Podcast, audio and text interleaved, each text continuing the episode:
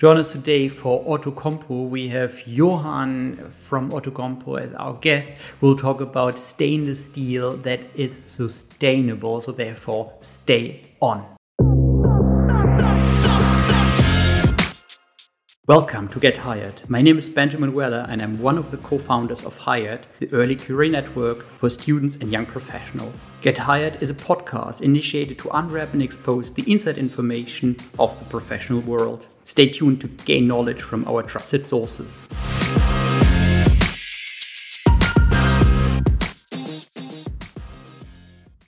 Welcome to our new podcast. Um, we have today a very interesting guest. We have Johann from um, Outokumpu. Welcome to, to hyrd Office. We're very happy Thanks to have you. Me. Perfect. Uh, Johann, can you give us a short overview in like two, three sentences? Who are you? I'm the HR Director, Chief Human Resources Officer of Outokumpu, which is um, the world leading stainless steel producer, uh, Finnish uh, by by uh, yeah born Finnish. Let me call it like this. Uh, Outokumpu is a city in the middle of Finland, which was the first mining place. Since that, we are um, yeah we are a stainless steel company with operations in thirty different countries and about eight and a half thousand people. And I'm there since ten years now. Uh, well, as I said, it's um, it sounds first a bit boring, but stainless steel is basically everywhere.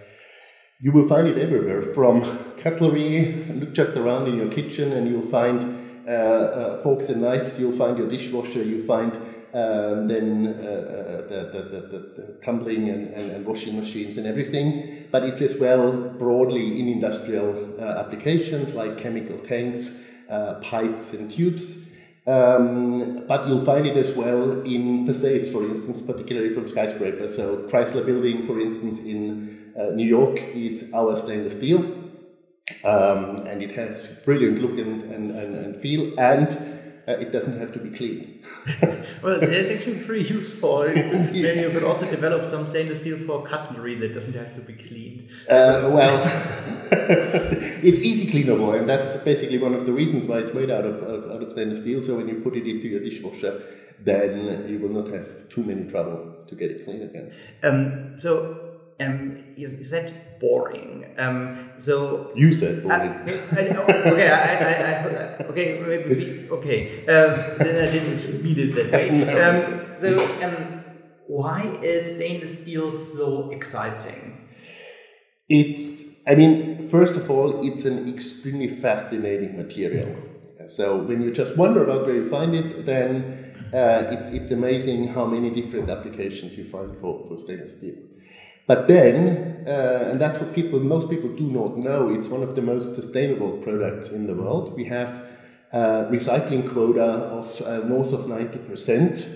Um, any other material is normally 50 and less in recycling, but we are producing our stainless steel, about two and a half million tons every year. Uh, out of 94% of that is scrap, mm-hmm. which is collected, which is remelted, and then um, put into into the new process. In that sense, um, sustainability is the core theme for us, not only through recycling, but equally then there is a certain portion you can easily count six percentage points then uh, of, of where we need virgin material um, and finding the sources, producing uh, uh, these raw materials then in, in a way that delivers the lowest carbon footprint in, in the world is uh, actually the theme for us, which is extremely exciting. Well, you mentioned uh, sustainability is very important uh, to you as a company, and uh, I'm very excited to talk about this, of course. Um, but, but maybe um, can we talk quickly about the ingredients of stainless steel? Mm -hmm. And, and, I think the German name is even even more Edelstahl. more lovely, Edelstahl. right? Edelstahl. It's yeah. like. Um, I mean, the, the stainless steel. There, there, are different forms, obviously, and different uh, uh, alloying uh, methods. But the, the basic stainless steel consists of iron ore, obviously, and then there is 18% chromium and 8% nickel, which which goes into that both chromium and nickel, obviously, in the first glance, well, oh, that's pretty dangerous raw materials. Um, we are the only stainless steel producer in Europe who has a, a chromium mine on our own up in the north of, of Finland, in Kemi, which is the cleanest and, and, and most sustainable uh, chromium source you can have in, in the world. And nickel, obviously, or at least the remainder, um, which is not coming out of scrap, is then the part which requires uh, particular attention because I mean, 70% of the nickel sources are controlled by Russians and Chinese. Well, difficult, uh, but then they are in many other places which would not necessarily comply with our standards in how we are aiming to produce. Therefore, this is one of the core themes we are looking at. it's, it's a very interesting, interesting point, I think. So, like, uh, well, nickel, uh, chrome are only available in, in, in a few, few, parts of the world. So, so um. Finland is an important source for nickel, by the way. oh, I didn't know that. I only knew that um, um, New Caledonia there is. I, I, think lots of nickel, right? Yeah, there are there are different places, Zimbabwe, and so many places where uh, uh, where you may wonder uh, how do you do that there. Um, however, um, there are ways to get that right. Both on one side, how you manage your suppliers, but then as well how you develop nickel sources that allow you to comply not just with the environmental part, but equally with, with social and, and, and uh, governance, so ESG then as a whole. And pricing is also a very important topic there, right? So given uh, given that uh, the price of nickel uh, fluctuates quite a bit, I remember when, when I started my my career as a commodity trading banker, uh, there were those days when nickel suddenly doubled in one year. Um, pretty crazy. I mean, nickel is, is, is, is traded on the London Metal Exchange. It's a commodity uh, uh, metal, therefore, yes, there is a lot of speculation. Nowadays, obviously, for uh, considering the uh, e-vehicles, uh, the battery parts of e-vehicles have a nickel component in there as well. So there is a lot of yeah movement around it. Um, we are trying to mitigate that in, in, in many ways. But yes, it's uh, that there was a, a, saying earlier which we are trying to overcome is that actually a stainless steel producer is a metal trader with, with some uh, production entity to it. Um, yes, there are some some uh, challenges in there, no doubt. Um, when, when talking about stainless steel, so like um, stainless steel and, and, and sustainability.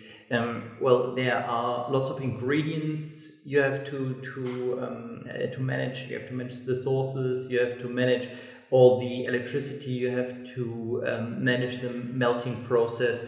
This is also super high. Um, well, well, energy intensive. Indeed, we are obviously the melting process as well as the production of uh, ferrochrome in, in Finland is, is, a, is highly energy intensive.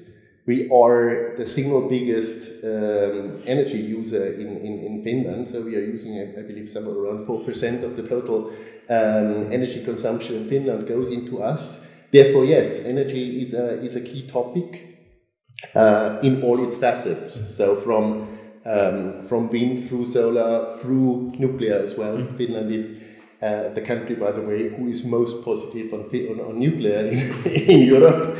Um, but obviously, these are um, topics which require yeah, good considerations around how do you how do you manage your energy mix in order to get that right. And um, how, how did you start the oh, when did this focus on sustainability start at it, it, it, it, it's the Outokumpu. So was something that had popped up a few years ago, or has it been something that you have been working on for quite a bit? No, it's it's a theme since since many many years in, in in different dimensions. We are a Nordic company. By the way, Finland is not part of Scandinavia. Just as a small side information. uh, so we are a Nordic company, and there. Um, there is a DNA on, on sustainability in the first mm. place, particularly driven in the first place from, from uh, the social aspects and the governance aspect. Um, but we are, since, since many, many years, we are the most sustainable um, energy uh, or uh, stainless steel producer in the world. Just to give you a feel, uh, our today's energy, uh, CO2 footprint in in stainless steel is about 1.6, somewhere there 1.7 uh, tons of CO2 on a ton of stainless steel. Mm-hmm. Um, we have committed to these SBTI targets, which are derived from the, the Paris agreements, um, and have committed by 2030 to, to, to bring that down to, to levels of, I think, now I don't have the numbers in detail, but somewhere around one ton. Mm. Um, the industry average is more on a two and a half, three tons of stainless steel. And when you then look to the most pressing competition which comes out of Asia, then they are in areas of seven tons mm-hmm. of CO2 um, on, a, on a ton of stainless steel.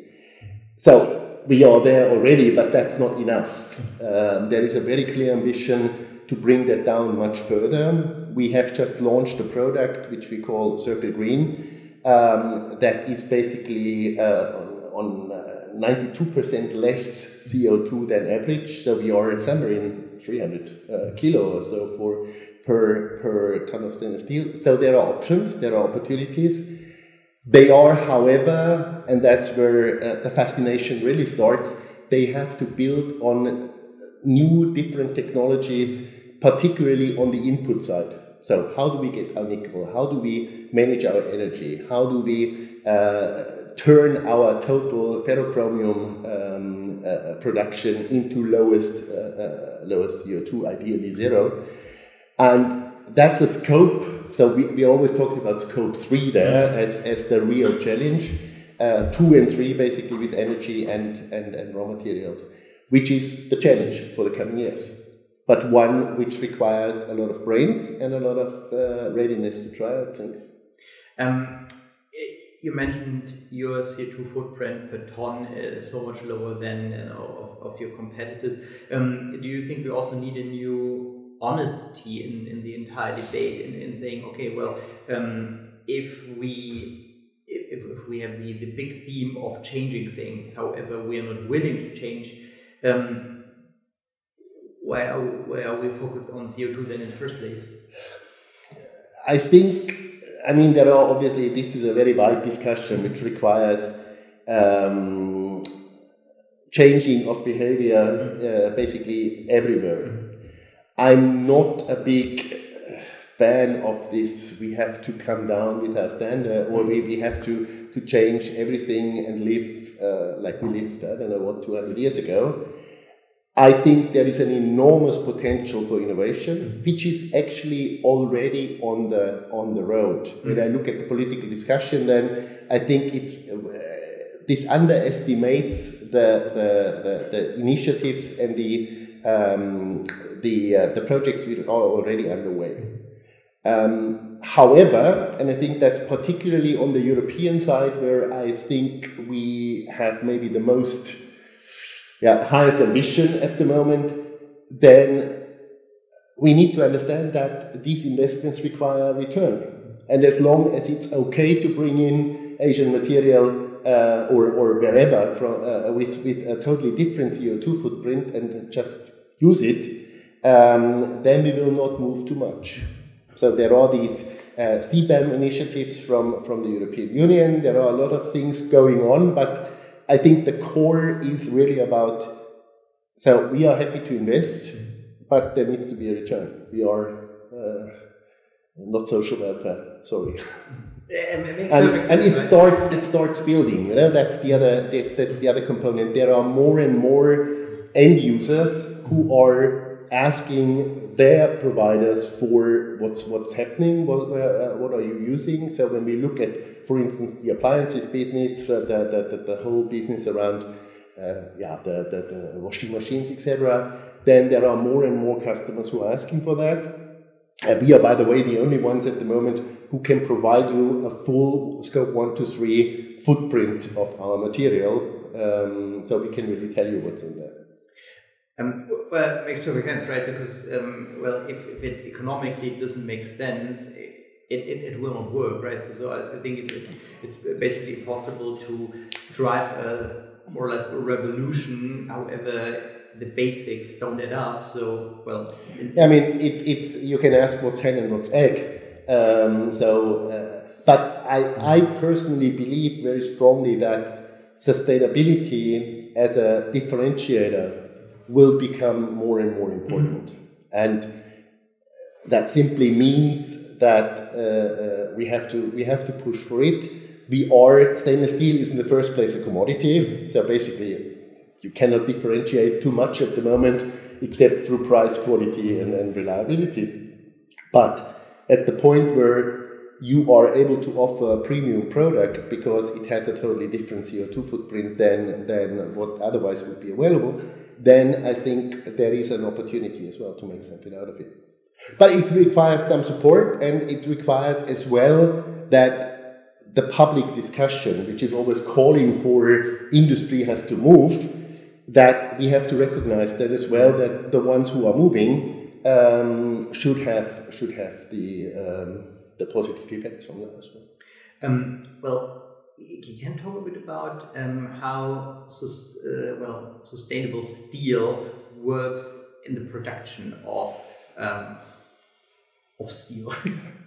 yeah, it, it uh, that's now becoming a bit complicated, and I'm I'm not an engineer, so I should I should not um, get into details there. Well, well, uh, but high level. Generally speaking, um, the production process itself um, is not the key source necessarily of, of, uh, of, of, our CO2 footprint. It goes with the energy, obviously. There is one element, um, particularly in the ferrochrome production, which is that we are using coke in the in the reduction process, so in the in the smelting in the smelting process.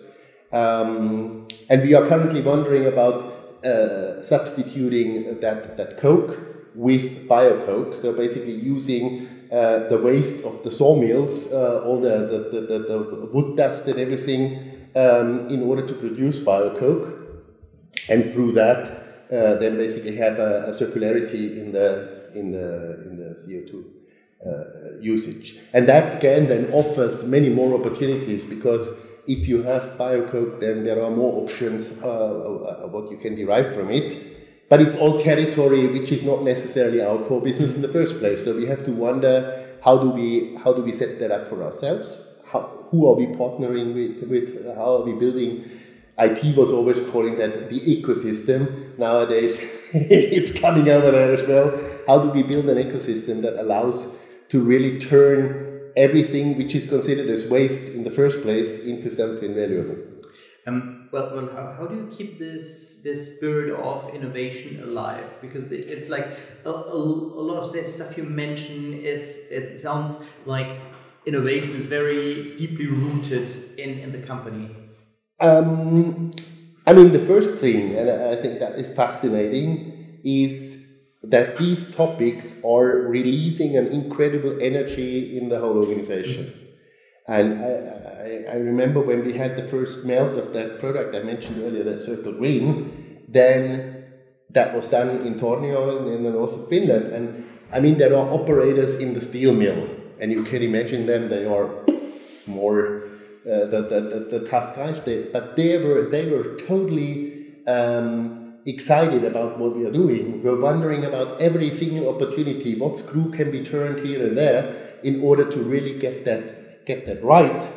Uh, so first, there is an incredibly positive uh, uh, or a positive spirit which which comes in there. But then, um, I mean, innovation in stainless steel is, a, is, is, is, is not necessarily the driving force in the first place. Stainless steel was invented 100 years ago, or even more now.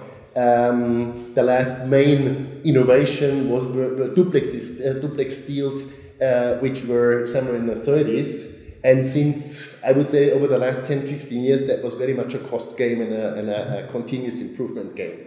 So we are not necessarily set up for innovation in the first place. But we have the themes, we have the, the energy, and now we, are, we have to build something together that allows us uh, to really create something something sustainable as well in the in the results. And there are new minds needed. There are different perspectives needed, and that's what we're currently working on. Uh, so you, you mentioned before you're, you're very strong in, in Finland as a Finnish company, but you also have uh, operations here in, in, in Germany, in, in Krefeld. You can, can you and Dillenburg, yeah. can, can you talk a bit about okay where where, where are you located? So we are I mean, we, we are first the market leader in Europe, and we are the number strong number two in in um, in the US. So these are our two core markets. Um, we have basically five. So out of the eight and a half thousand people I was I was mentioning earlier, we have five countries that are in a range of thousand plus. So Finland is the is, is, is the biggest country with some two and a half thousand people. Then we have Sweden with uh, places, Avesta, Degerfors, um, and Nyby that is in a range of some 1500.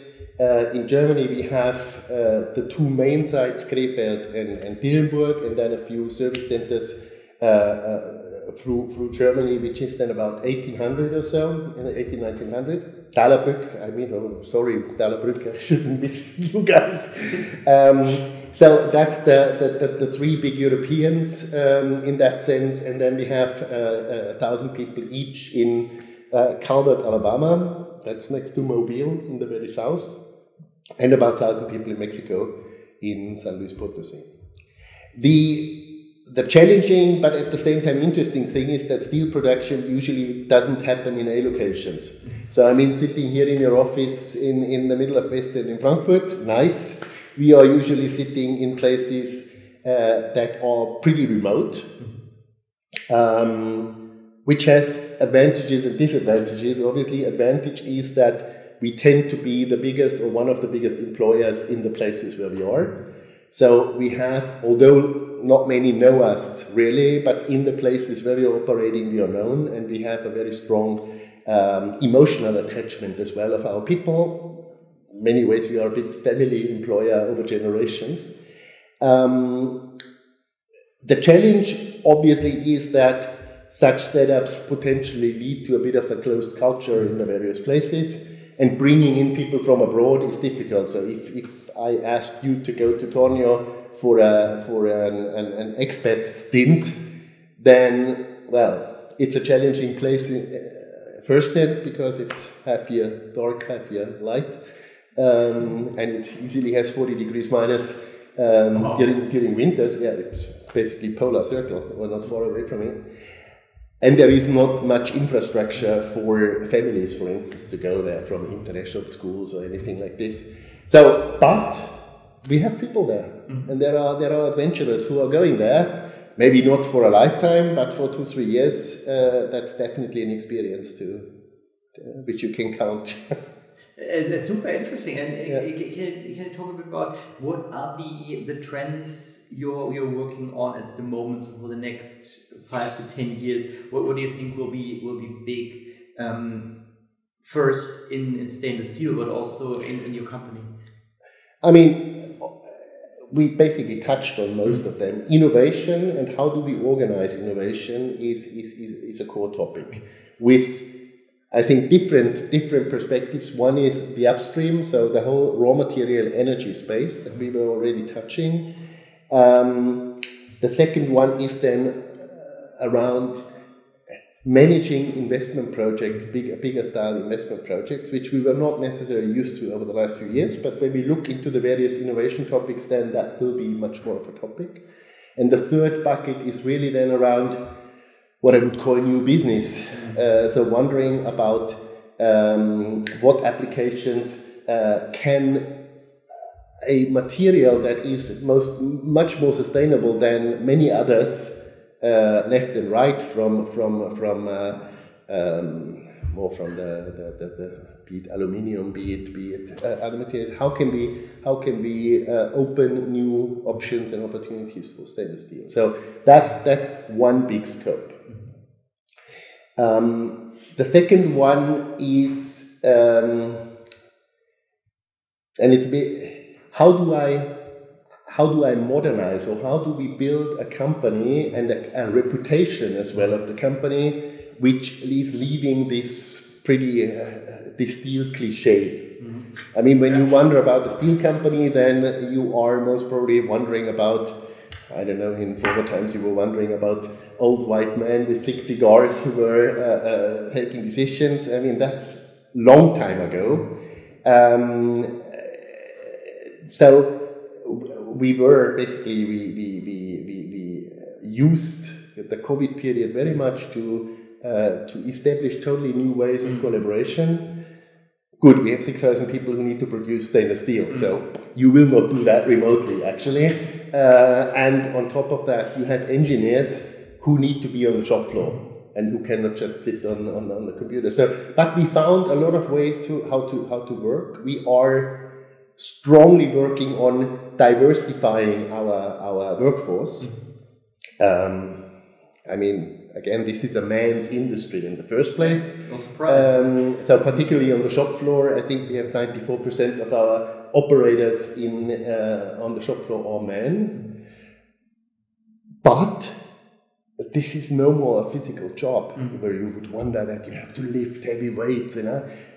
I was I was asking one of our union guys a couple of weeks ago when actually did we have to pre or early retire people the last one for a physical disease and he started wondering and didn't come to oh that's a long time ago um, so the question how can we make um, that much more attractive for female for for young engineers for as well operators who come in there is is, is a key topic um, and then of course i mean we are not doing that only because we feel we should do that there is a, a labor market which is extremely challenging mm-hmm. and for me diversity in the first place means I need to have access to all the different talent mm-hmm. markets which are there. And if I want that, then we have to be inclusive for all different types of people. Whoever you are, you should feel comfortable uh, working for us. Um, when I, for instance, look to Europe, then I would think that it's not just a gender topic, there is a strong migration topic as well in Europe, which we need to wonder. Um, get, I mean, in Krefeld, we have 30 different nationalities who are working for us. So it is much more diverse than, than, than you would imagine. So, and on diversity, just to mention that as well, obviously we have, particularly when we then look to the US and the fact that we are in Alabama, uh, we have obviously specific uh, uh, topics then in the various places uh, which we need to, which we have to deal with and, and, and work with. And really fascinating. And Johann, can tell, tell me a bit about you. So, what what have you done before you before you joined um, and, and and became became CHRO? I'm, I just had, what, 32 years now? I'm, I'm, I'm in, in a way, I'm, a, I'm an HR lifetimer, although I never considered myself really, really as HR in that sense. Um, I started not far away here from, from in, in Commerzbank actually as, a, as an HR trainee after, after I uh, did my master's in economics. Then ended up in, in consulting very quickly, went through uh, very focus on, on compensation benefits and then um, went on a journey through different industries. I was the uh, the group compensation benefits manager at Airbus when Airbus was formed, so basically in, from 1999 to 2002, um, integrating French, German, uh, Spanish, British uh, uh parts into one company. Um, then I moved on to specialty chemicals, was in, in Switzerland at Clariant uh, for, for a number of years got into the HR director role more or less accidentally. There was nobody else, so then, then you'll do the job. Um, so that was, and I was 36 or so when I when I became the HR director of a, a 25,000 people company that was at that time in massive uh economic trouble. So a lot of restructuring there. Then went back into consulting. Actually worked for a consulting firm in Zurich, Humatica uh, with a totally new experience because they were much more into um, uh, uh, uh private equity uh, situations, culture changes, etc. In, in a private equity um, takeover for much smaller firms, so more 100, 500, 500 people, so extremely interesting experience. And then um, I was hired into into Outokumpu at the time when when Finnish Outokumpu took over ThyssenKrupp Steel. or, or stainless steel in, in, uh, in, in Germany and the US. And I was at that time, 2013, hired a bit as the neutral German in, in, in, in Helsinki who should take care of the, the, the integration, which I think was a super interesting experience. Took us a while. We had a number of pretty tough years. We have to admit that the, uh, the, the pandemic uh, gave us an incredible opportunity because with the breakdown of all supply chains, um, uh, the, the, the import topic didn't didn't work out anymore, anymore. So we, we had two exceptionally good years in 21 and 22, um, which allow us now as well to be in a position to really drive sustainability forward. And I've been HR. I had a number of different uh, additional responsibilities. Was at times for a couple of years in charge of IT. Um, and nowadays I'm in charge of um, communications and brand as well. Um, moving from banking to consulting to chemicals to um, raw materials slash industrial. So, so your journey has been quite diverse as well, right? So um, yeah, I have to I have to admit I learned fairly early in my career that I'm an industrial man. So um, I mean, on one side you can say there are people everywhere and people usually um, uh, deliver a people agenda which is which is very similar. But I find it extremely fascinating to see products being invented, being produced, being being sold, and have something tangible um, which you can which you can relate to. Therefore, yeah, there were some there was a services period in my life, uh, but be it chemicals, be it aircrafts, be it be it uh, now stainless steel, is, is what really fascinates me. So, since you have been around for, for quite some time in the HR space, um, how have things changed? So, 20 years ago, nobody was talking about labor shortage. Nowadays, this is the overreaching topic. I have to admit, obviously, that, that say that the market environments we are operating in um, as well maybe a bit the, the, the, the say the, the, the, social discussions which we are uh, dealing with and derived from that the expectations people are bringing to, to, uh, to the job have, have changed. But when I look at the 30 years agenda, I'm wondering, has, has so much really changed? Uh, the themes are still there. I'm, I have to admit, I still see and hear when talking or when observing uh, the scene that HR is struggling with the same topics they ever had in, in, in, in, in decades. Um, and I, I was always trying to disconnect a bit from that because when, when, I just, when I just sit back and say, so what's our role? Then I would say a CEO has basically two parts of his brain or has two things in, in her or his hands, which is money from the investors and people. And that's two things you need to combine in a way that you are creating value. So, therefore, um, I'm HR, we are in charge of the people side. And that means, in the first place, we have to find the right people, we have the right in quantities and in qualities, um, and we have to organize uh, the company in a way that these people can really connect and collaborate in a way that we create value. That's our first job. And that's what I would consider as the permanent strategic agenda.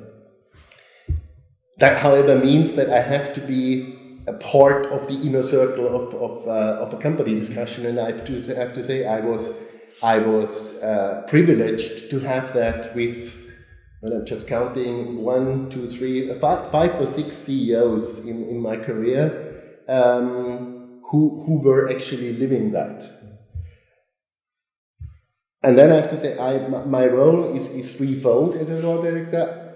I need to run an organization, and that organization needs to deliver very reliably on fundamental services.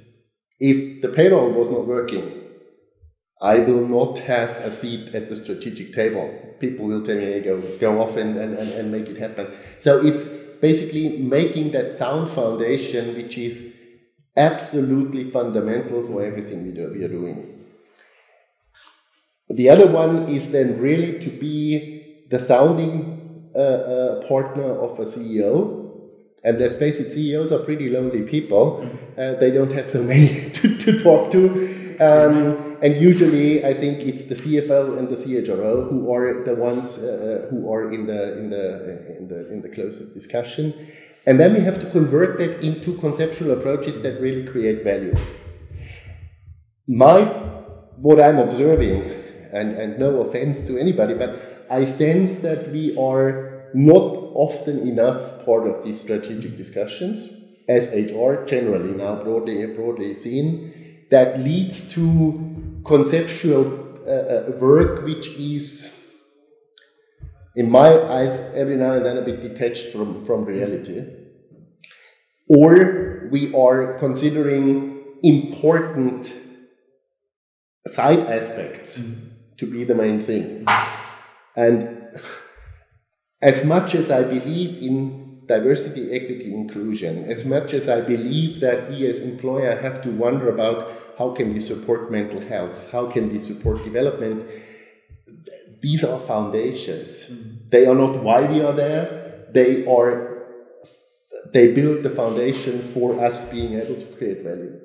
And I think we have still a, a long journey to go to change our language from uh, here are great things, what can we use them for, towards here are the business challenges and how do we take them to uh, yeah, to really to solutions and value creation.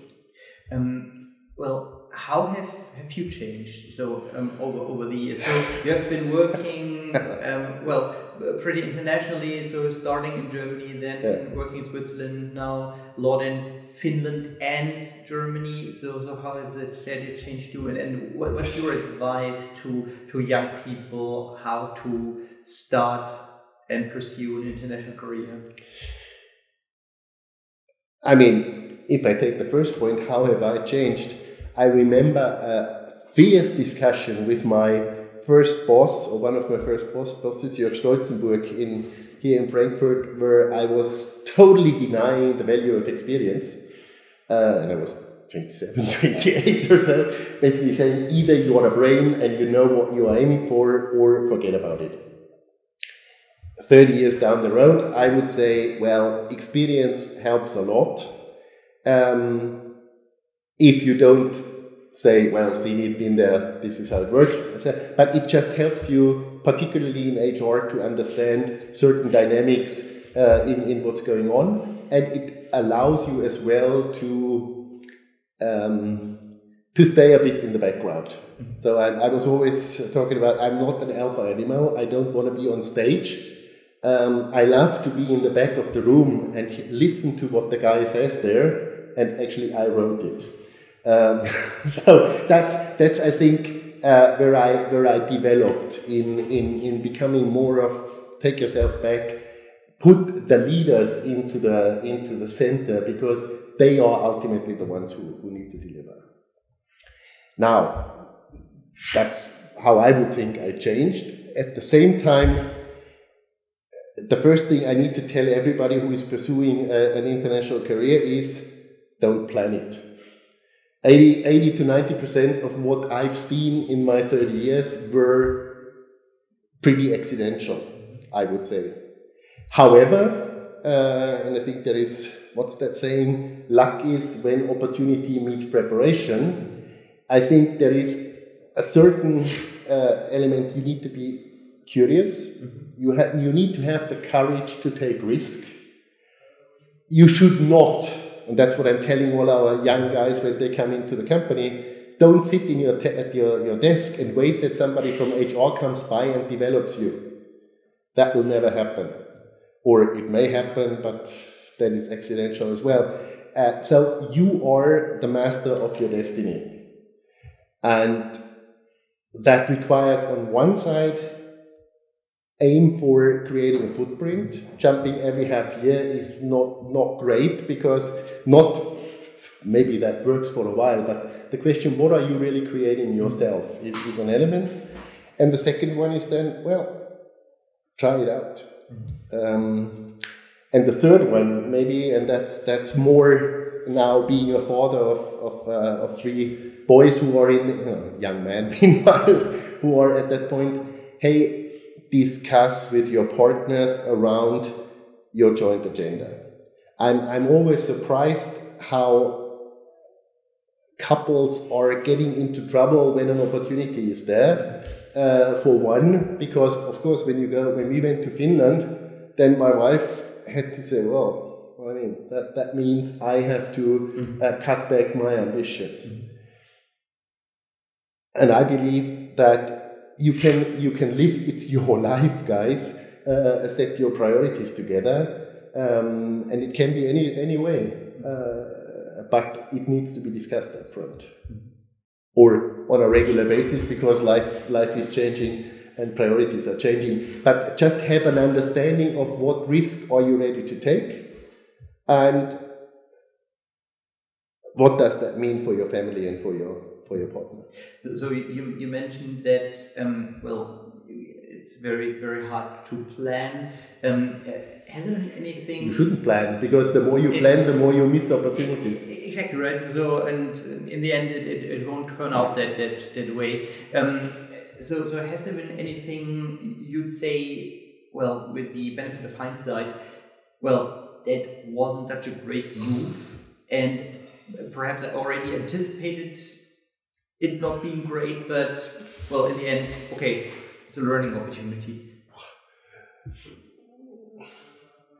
I mean, you can obviously regularly wonder, particularly when, when you are in a big company, um, is sit and wait more better than than uh, move? Mm. I have to admit, I was always more on the impatient moving side. When, when I wander back uh, to the, I was in Airbus, I was in a in a, in an extremely a successful and growing company, I could have stayed there, and most probably I would have had my career. Fine. Um, in hindsight, you could wonder was that the right move, but it's it's not relevant because uh, you take your decisions and then you deal with it. if I was constantly wondering about what should I have done, then uh, the next the next five years are relevant, not the last five years. Uh, and therefore, yeah, patience is an element which which every now and then helps. However, uh, patience and, and, and, and say inactivity um, are sometimes difficult to separate from each other. Perfect. Um, can you tell us a bit about who are you looking for at Outokumpu in Germany, in, in Finland? So, so who should join I mean, in the first place, I have to say we are not looking for people in Germany, in Finland, or anywhere. We are looking people for Outokumpu, uh, looking for people for Outokumpu, and um, obviously we are a very engineering-driven organization. Uh, in that sense, the first focus is very much on on people who bring the technologies, who bring uh, the insights. Uh, metallurgists or the center of what we are doing logically when we are producing steel. But incre- increasingly, it's as well around chemists, around um, which is some say metallurgy is anywhere part of chemi- uh, chemistry. But it's going broader nowadays. Uh, uh, just recalling what we discussed earlier on, on, on raw materials. So I'm, I'm looking, or we are looking for people who have a very sound uh, foundation in, in, in their field but then who have these elements I mentioned earlier. Be curious, be constantly aiming to learn, be courageous, uh, ready to take to take um, uh, risks, not just for your personal career, but equally. Um, we need in certain areas nowadays to learn to fail fast as well an engineer is not necessarily of that mindset usually because they want to have things right and then it shall work. Um, we need a bit more agility in, in, in certain areas. So that, that's one area. The other area, which is obviously bursting at the moment as well, is, is, is the whole topic around data sciences, around using what we have in our hands uh, to, to, to be much more analytical. And then uh, wondering about what, what role could artificial intelligence uh, play in, in our setup in many dimensions, from new customer services to more or less uh, highly automized uh, overhead uh, processes and, and, and, services. So that's that's the other, that's the two main areas which, which, which we are after. But ultimately, I would I would always say we are looking for personalities. Um, because where you are starting is definitely not where you're ending your career. Um, and being up for a journey and being ready for even taking turns in that journey which you would not have thought about in the first place is something we would appreciate a lot. Perfect. Johann, thank you so much um, for, for all the insights. Um, sustainable stainless steel, super interesting topic. Um, well, uh, remarkable numbers you uh, you mentioned. Um, so it's impressive. Thanks a lot. Um, Thank it you. Very cool talking to you. It was a pleasure. Great. And you guys, um, thanks for watching. Thanks for listening. We have, of course, um, have everything linked in the descriptions below. Thanks, um, and see you next time. Bye bye.